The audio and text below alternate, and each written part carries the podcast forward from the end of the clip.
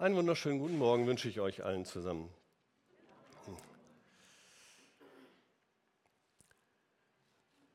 Freust du dich auf die Ewigkeit?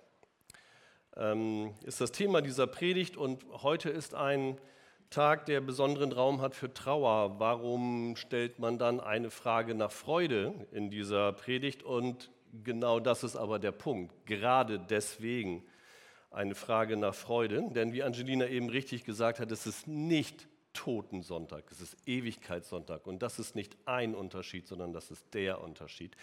Und ähm, dementsprechend möchte ich da heute ein bisschen drauf schauen und vor allem habe ich mich gekümmert um diesen Begriff der Ewigkeit. Ewigkeit ist ein merkwürdiger Begriff. Wir führen den als Christen so mal schnell in unserem Wortschatz Ewigkeit, Herrlichkeit, heilig und so. Das hat man als Christ schnell mal zur Hand. Aber ähm, wenn man sich mit diesem Begriff so richtig auseinandersetzt, merkt man, so einfach ist er gar nicht zu fassen. Ewigkeit ist heutzutage eigentlich konsequent etwas Negatives. Wenn ihr im umgangssprachlichen Gebrauch Ewigkeit verwendet, dann dauern Dinge eine Ewigkeit. Und Dinge, die eine Ewigkeit dauern, sind immer schlecht. Ich, wenn ich beim Arzt warte, das dauert eine Ewigkeit. Wenn ich auf ein Testergebnis warte, das dauert eine Ewigkeit. Immer wenn etwas, wenn ich warten muss, dann dauert das eine Ewigkeit. Wenn ich eine, wenn ich dunkle Tage habe, wenn ich mit Krankheit geplagt bin, das dauert eine Ewigkeit. Habt ihr mal einen schönen Augenblick gehabt oder einen schönen Tag, der eine Ewigkeit dauert? Wenn ihr sagt, ich war auf der Hochzeit letzte Woche, der, der ganze Abend war so wunderschön, das dauerte eine Ewigkeit. Nein, das verging wie im Fluge. Das ist ein Moment, das blitzt einmal und dann ist das weg. Schöne Dinge verschwinden sofort, schlechte Dinge halten eine Ewigkeit. Und das möchte ich heute wieder gerade rücken, denn genauso ist es nicht. Die Ewigkeit ist nämlich ganz bestimmt nicht schlecht, das Gegenteil ist der Fall. Ähm, ich versuche heute nur eine Annäherung. Ich weiß nicht, wie es in der Ewigkeit ist. Ich bin ähm, nicht da drin und ich kann nur auf die Bibel schauen und das möchte ich heute gerne machen, um zu versuchen, sich so ein bisschen ähm, diesem Thema anzunähern. Und das mache ich in äh, mehreren Schritten. Und zwar steht erstmal, stehen ganz einfache Fragen heute drin. Haben wir überhaupt ein ewiges Leben bei Gott?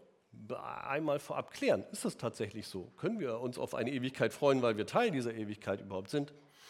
Dann ein ganz großer Teil, in dem ich bleiben werde, ist die Frage, wo werden wir eigentlich sein? Was ist eigentlich der Ort in der Ewigkeit? Wo werden wir uns da befinden? Und dann natürlich, wie wird das ewige Leben sein? Was zeichnet das ewige Leben aus, wenn wir dort sind? Was macht diese Ewigkeit aus? Und als letzten Punkt ähm, ein Blick, die Ewigkeit hat schon begonnen, hat schon angefangen. Also haben wir ein ewiges Leben bei Gott.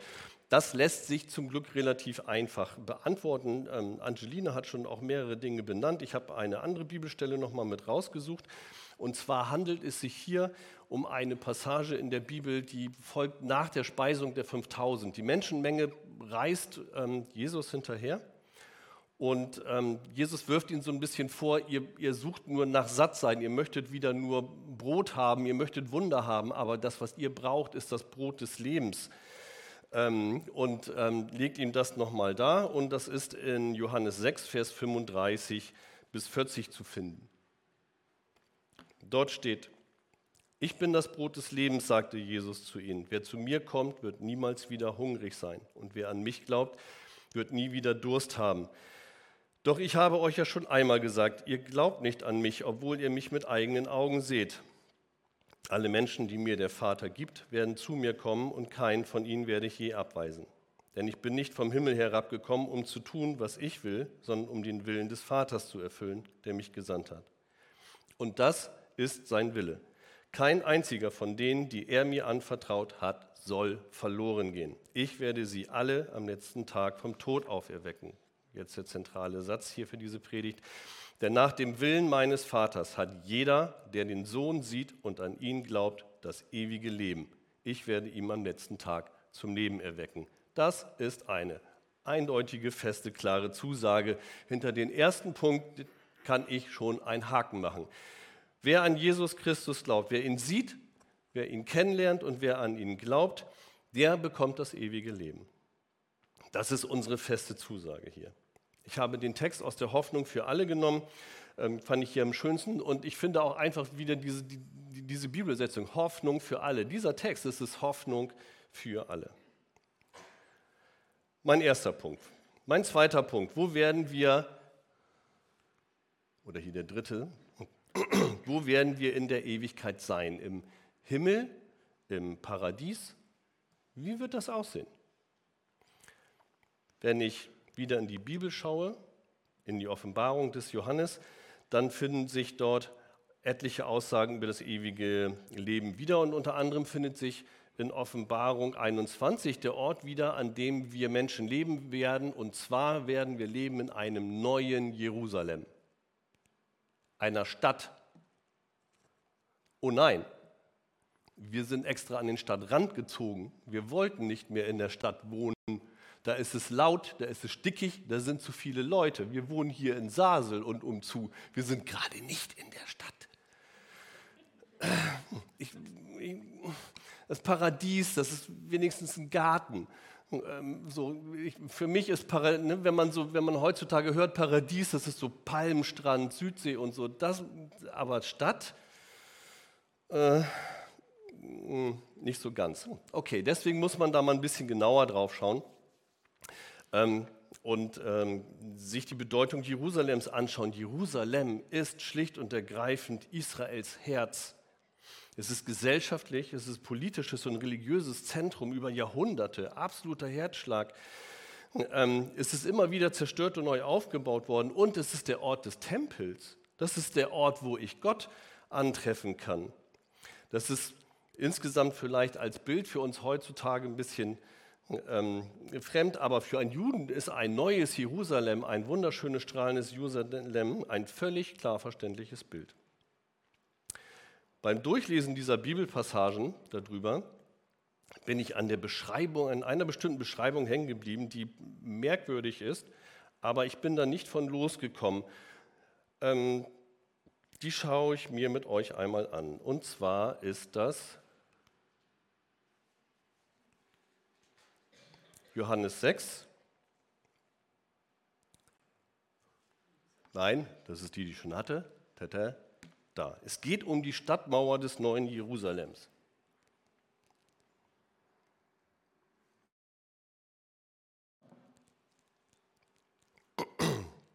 Aus Offenbarung 21, Vers 18 bis 23 ähm, aus der Luther-Übersetzung. Die ist aber in fast allen Übersetzungen äh, fast identisch.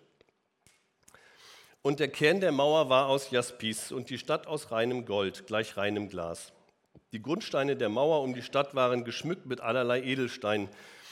Der erste war ein Jaspis, der zweite ein Saphir, der dritte ein Chalcedon, der vierte ein Smaragd, der fünfte ein Sardonyx, der sechste ein Sarder, der siebente ein Chrysolith, der achte ein Beryl, der neunte ein Topaz, der zehnte ein Chrysopas, der elfte ein Hyazinth, der zwölfte ein Amethyst. Und die zwölf Tore waren zwölf Perlen, ein jedes Tor war aus einer einzigen Perle und die Straße der Stadt war aus reinem Gold wie durchscheinendes Glas.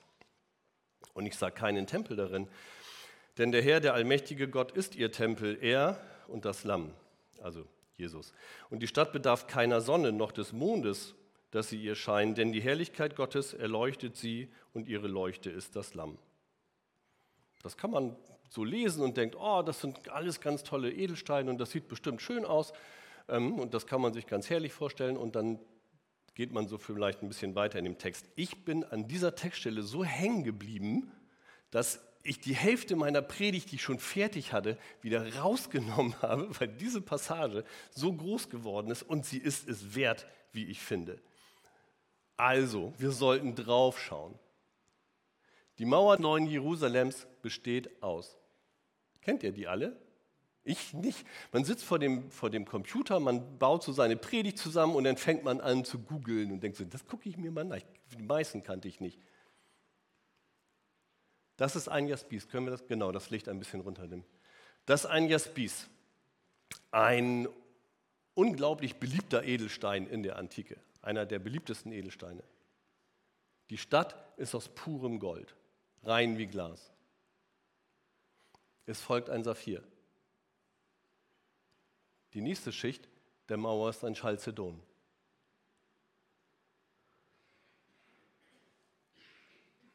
Der Smaragd folgt. Ein Sardonyx, das ist mein Favorit persönlich. Ich finde das, es ist irre mit dieser Musterung, sieht wunderschön aus. Ein Sarder, die nächste Schicht besteht aus Chrysolith, die folgende aus Beryl, Topaz, Chrysopras, Hyazinth, dem Amethyst. Und die Tore sind jeweils aus einer einzigen Perle.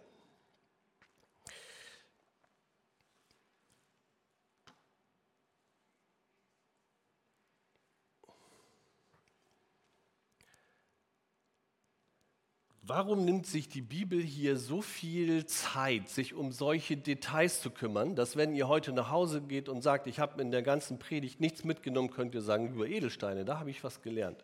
Das wusste ich vorher noch nicht. Warum wird hier so rangezoomt und so viel Wert auf diese Details gelegt, auf diese Edelsteine? Und dementsprechend ähm, habe ich mich ein bisschen mit diesen Dingen auseinandergesetzt, weil ich da einfach hängen geblieben bin, um mir das anzuschauen. Von diesem Ort, von diesem neuen Jerusalem geht etwas Herrschaftliches aus. Denn Edelsteine sind einfach nicht für jeden. Edelsteine sind für Herrscher. Sie sind höchstens für den hohen Adel oder irgendwann mal vielleicht auch für höhere Priester. Es gibt eine Edelsteinbeschreibung ähm, äh, für Aaron. Ähm, also das ist nur für Allerhöchste vorbehalten. Niemand kann sich das leisten. Ein normaler Mensch kommt überhaupt an solche Edelsteine gar nicht ran. Es ist also wirklich, dieses neue Jerusalem ist ein herrschaftliches Jerusalem. Die verwendeten Edelsteine, die ihr hier seht oder gesehen habt, sind ähm, auch wenn man viele selber so nicht kennt, sind aber so ganz typische Edelsteine in der Antike, ganz hochgradig beliebt. Ähm, ihr habt häufig hier eine geschliffene Version gesehen. Das wird in der Antike wenig verwendet. Man versucht sie einfach so viel mit, mit, mit Hitze und Ölen zu behandeln, damit sie so sehr schön strahlen, so wie sie sind. Sie sind nicht mal geschliffen, sie sind gar nicht bearbeitet. Ähm, das sind Edelsteine, die die Menschen dort damals kennen, aber nicht haben. Edelsteine sind auch immer Insignien der Macht. Sie sind immer ein Zeichen für Herrschaft und Macht, die jemand hat. Die berühmtesten Edelsteine der Welt, die kostbarsten und teuersten Edelsteine der Welt, die man so kennt, sind wo zu finden? In den Kronjuwelen der britischen Königin. Ihr kennt diese Riesenkrone, die einem wahrscheinlich sofort vom Kopf rutscht. Das, das, wenn man irgendeine Krone kennt, dann ist das diese Krone. Das ist diese Krone, die von Queen Elizabeth gerade auf Charles übergegangen ist. Und diese große, das sind die teuersten Juwelen der Welt. Das ist ein so eine Krone, das sind zweieinhalb Kilo. Da habe ich eine ganze Stadtmauer davon. Das, das eine sind die höchsten Herrschaftsinsignien, die irgendein Königshaus auf dieser ganzen Welt zu bieten hat. Und das ist nichts gegen diese Stadtmauer. Ein weiterer Punkt. Ich habe hier, gehe nochmal zurück,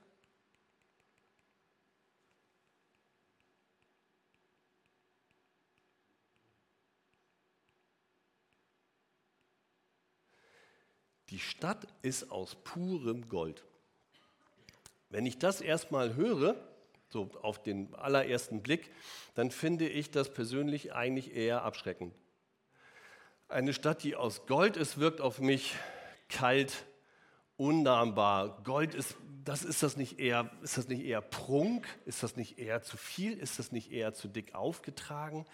Ähm, das wirkt eher befremdlich, wenn ich sage, diese Stadt ähm, ist, aus, ist aus purem Gold. Ähm, ist das nicht irgendwie zu viel? Aber ähm, ich habe darüber nachgedacht und nein, ist es nicht. Habt ihr mal richtig viel Gold gesehen? Mal so richtig viel Gold. Ich habe mal richtig viel Gold gesehen und zwar im Ägyptischen Museum in Kairo. Da stehen diese ganzen Grabbeigaben und Sarkophage von Tutanchamun und das ist Gold pur, aber überlebensgroß. Allein die ganzen Särge, in denen das drin ist, die sind auch alle aus Gold. Und in der Regel ist das noch flankiert, womit? Edelstein.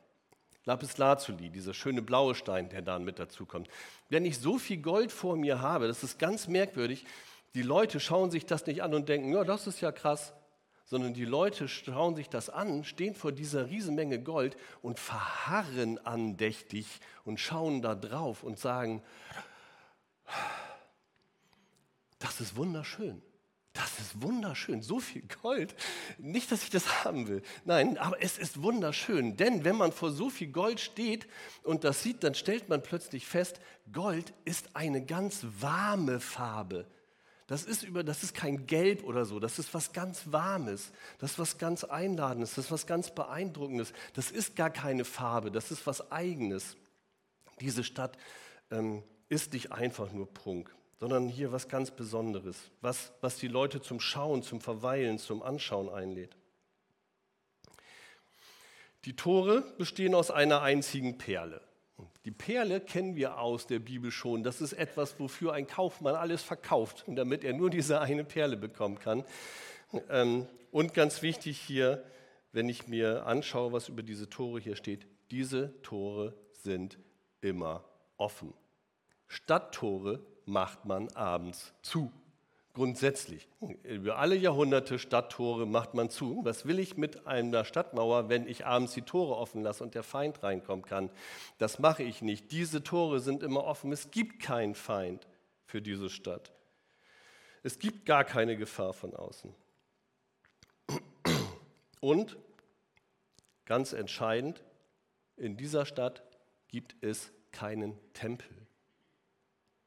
Normalerweise ist es so, in den Städten, wie man sie kennt, über die Jahrhunderte, über die Jahrtausende. Die Stadtmauer ist da, um die Stadt zu schützen. Sie ist hoch. Die Wohnhäuser, die in der Stadt sind, die sehe ich nicht. Eine Stadt liegt in der Regel sowieso erhöht, damit sie einen gewissen Schutz hat. Wenn ich von außen auf die Stadt zukomme, dann sehe ich die Mauern, aber nicht die Häuser, die da drin sind. Ich sehe von außen immer die Mauern und den Tempel oder die Kirche, das Gotteshaus. Aber in dieser Stadt gibt es das nicht mehr. Das ist weg. Und ich brauche es nicht. Es ist weg, weil ich es nicht brauche. Ich brauche kein, kein Haus der, der Vermittlung zwischen Gott und den Menschen, weil Gott in dieser Stadt ist, weil er mit den Menschen zusammen ist. Und als Schlusspunkt zu dieser Betrachtung, den finde ich besonders schön, Edelsteine, damit sie so richtig zum Funkeln kommen, brauchen Licht. Man hält sie ins Licht. Und das Licht ist da. Das Licht ist Jesus. Jesus strahlt in dieser Stadt und bringt diese ganze Stadtmauer, diese ganze Stadt zum Leuchten, zum Funkeln. Das Licht, wo wir das reinhalten, ist Jesus selbst. Es ist ja früher so, das kennt man von diesen Kirchenfenstern in den Kirchen. Ich habe einen, einer mittelalterlichen Stadt, die ist dreckig und sie stinkt. Sie ist furchtbar da drin unterwegs zu sein. Ich komme in eine Kirche und ich habe diese wunderschönen Kirchenfenster. Etwas, was die Menschen in ihrem Alltag nicht sehen. Genauso wie dieses tolle Altarbild. Das ist was ganz Besonderes, das ist ganz Überirdisches.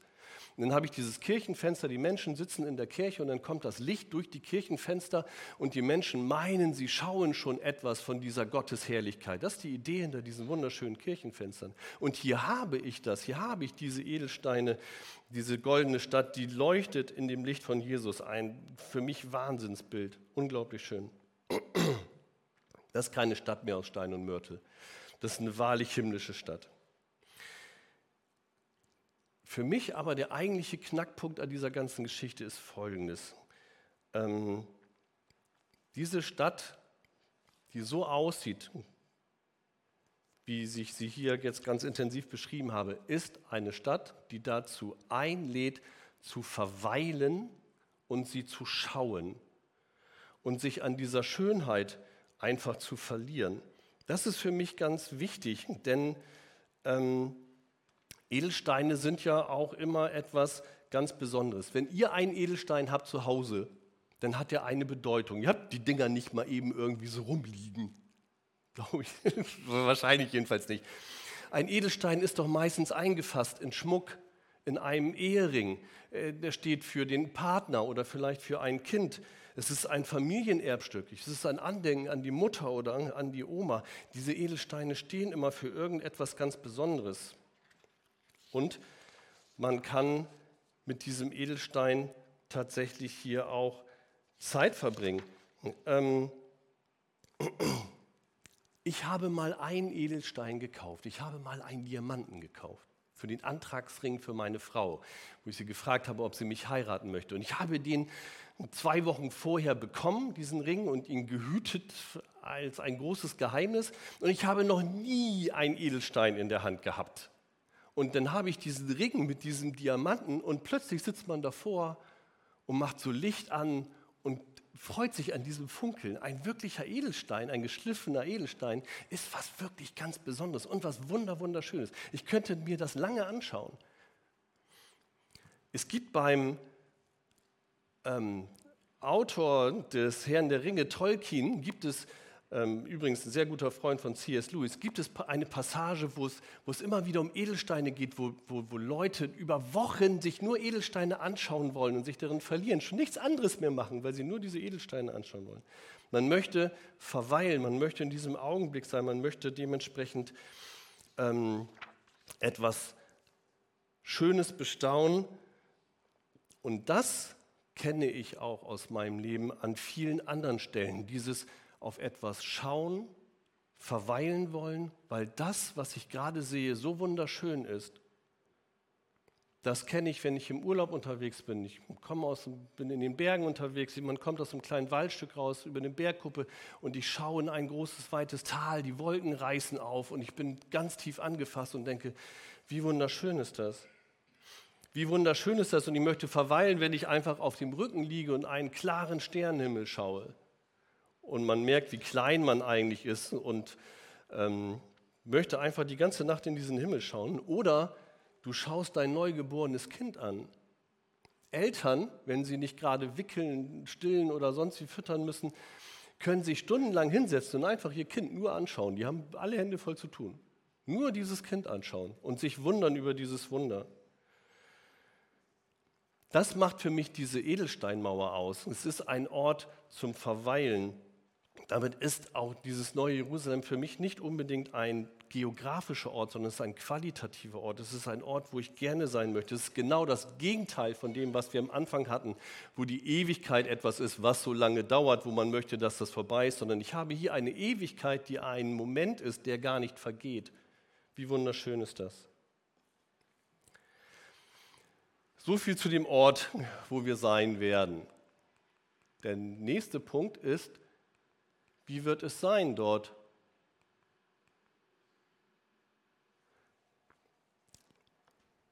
Dazu habe ich rausgesucht Offenbarung 21, Vers 3 bis 5. Ganz bekannte Textstelle, auch wieder aus der Hoffnung für alle. Eine gewaltige Stimme hörte ich vom Thron her rufen, hier wird Gott mitten unter den Menschen sein. Er wird bei ihnen wohnen und sie werden sein Volk sein. Ja, von nun an wird Gott selbst in ihrer Mitte leben. Er wird ihnen alle Tränen abwischen. Es wird keinen Tod mehr geben, kein Leid, keine Klage und keine Schmerzen, denn was einmal war, ist für immer vorbei. Der auf dem Thron saß, sagte, sieh doch, ich mache alles neu. Und mich forderte er auf, schreib auf, was ich dir sage, alles ist zuverlässig und wahr. Hier steht das wieder drin, was ich eben schon kurz angerissen habe. Gott wird mitten unter uns sein. Wir werden bei Gott sein. Wir werden mit unseren lieben gemeinsam bei Gott sein. Das ist, für, das ist das Ziel, das für mich angekommen sein. Wenn ich weiß, ich bin mit meinen Lieben wieder zusammen und ich bin bei Gott, das ist meine Sehnsucht. Bei Gott zu sein, bei Jesus zu sein. Ich bin angekommen, ich brauche nicht noch mehr, ich brauche keinen dahinter. In dieser Stadt zu sein, bei Gott zu sein, jeden Tag, Schluss für mich, fertig, Kapitel zu. Das ist das, was ich mir wünsche. Das ist mir das, was ich, was ich mir ersehne. Den Worten aus Vers 4 braucht man nichts zuzufügen. Die abgewischten Tränen sind eines der schönsten Bilder, was die Bibel überhaupt zu, zu, zu, zu zeigen hat. Das ist unglaublich tröstlich. Und dann macht der Herr alles neu. Es ist egal, was ich an Schuld, an Müll vorher mit mir rumgetragen habe. Der Herr macht das alles neu. Es gibt eine, wie ich finde, so verständliche Textstelle von dem Musiker Johnny Cash, der zu Gott sagt, I offer you my empire of dirt. Ich biete dir an, mein Königreich des Drecks, weil er einfach sagt, in meinem Leben, ich habe dir nichts vorzuweisen, Gott. Wenn ich zu dir komme, ich habe dir nichts anzubieten, ich habe nichts dabei. Das, was mein Leben bisher war, das, das, das, das, das ist nichts von Wert. Und alles das wischt Gott weg und macht das zu etwas, zu diesem ewigen Leben, zu diesem Sieg. Das ist wunderschön. Ich freue mich sehr darüber.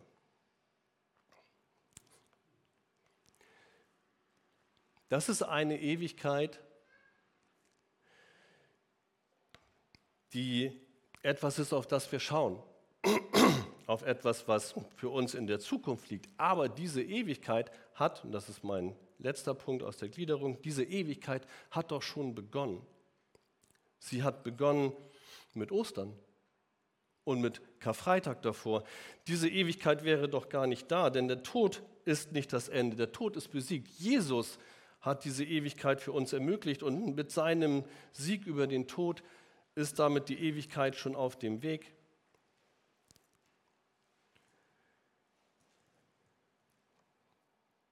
Er ist, wir haben nicht den Totensonntag, wir haben den Ewigkeitssonntag.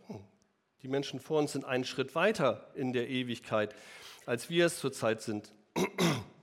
Aber dieser Sieg der Liebe ist schon längst gewonnen worden. Ein Schlusswort noch denn ich kann nicht wirklich sagen, wie diese Ewigkeit tatsächlich aussehen wird. Deswegen vielleicht als letztes diese etwas anekdotenhaften Worte. Als der Vater des großen Theologen Adolf Schlatter im Sterben lag, standen fromme Stundenbrüder um sein Bett und suchten ihn rührend und erbaulich zu trösten. Bald wirst du in Zions goldenen Gassen sein und auf das kristallene Meer blicken. Bald wird dich der Glanz am Throne des Lammes umhüllen. Und so redeten sie und ließen ihre fromme, aus ehrwürdigen Bildern der Bibel genährte Fantasie spielen. Da richtete sich der Sterbende noch einmal auf und fuhr sie an. Lasst mich in Frieden mit dem Quark.